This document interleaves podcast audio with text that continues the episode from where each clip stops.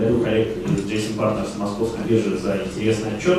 В принципе, очень приятно видеть, что э, наши э, идеи, наши взгляды, которые в том числе закладываем в наши планы развития, они, в принципе, у коллег по рынку совпадают, это дает нам дополнительную уверенность в том, что мы двигаемся в правильном направлении.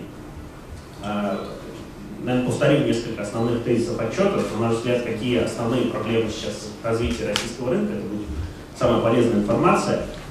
Мы для себя видим проблему номер один – это доступ к длинным деньгам, пусть там больше года и особенно больше трех лет, э, что как раз нужно для реализации высокомаржинальных длинных инвестиционных проектов.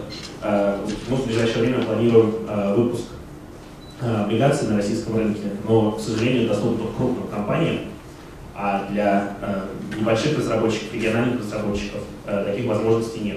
И, на наш взгляд, для того, чтобы наш рынок рос, Э, чтобы появлялось больше новых интересных продуктов, чтобы эти продукты, их создатели могли э, довести до того уровня, который требуется на глобальном рынке, нужно как раз больше инструментов долгосрочного финансирования. Это могут быть какие-то э, займы от банка долгосрочные, там, впоследствии секьюритизируемые, но какой-то инструмент такой нужен, потому что сейчас, по сути, нет ничего. То есть люди э, вынуждены привлекать деньги там, у знакомых, э, банки, IT-отрасль, кредитуют не очень охотно, потому что нет э, недвижимости в залог, каких-то заводов, пароходов и так далее.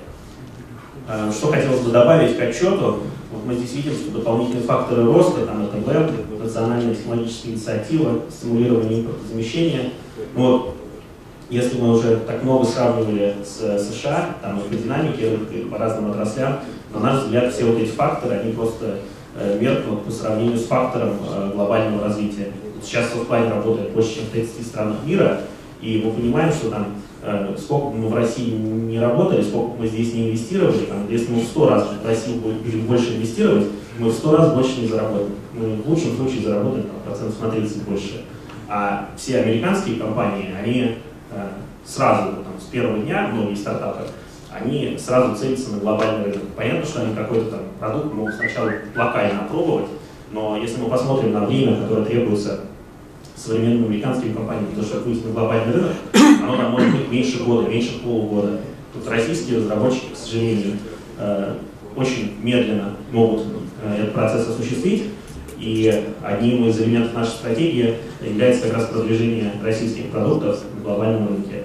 Так что, если здесь есть разработчики, если они потом посмотрят эту запись, то мы призываем всех к нам обращаться, потому что мы э, можем разработчикам помочь улучшить их продукт, э, понять, как его правильно продавать э, за пределами России и помочь нам сделать первые продажи.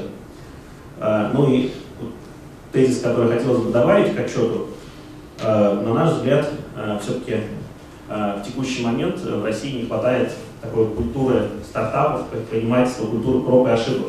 Потому что если мы посмотрим на Э, отчеты, там, статистика, кем хотят стать студенты, выпускники школы, вузов, э, то мы увидим, что многие хотят пойти на госслужбу, работать в госкорпорации, но очень мало кто готов э, пробовать создавать какие-то свои небольшие компании, создавать их там, по 5-10 по раз до тех пор, пока не будет успеха. Вот. Но я думаю, что э, эта ситуация будет меняться в связи с тем, что как раз сейчас Э, в России есть тренд на то, что, по крайней мере, в IT-секторе все больше и больше интегрируемся в мировую среду. Спасибо.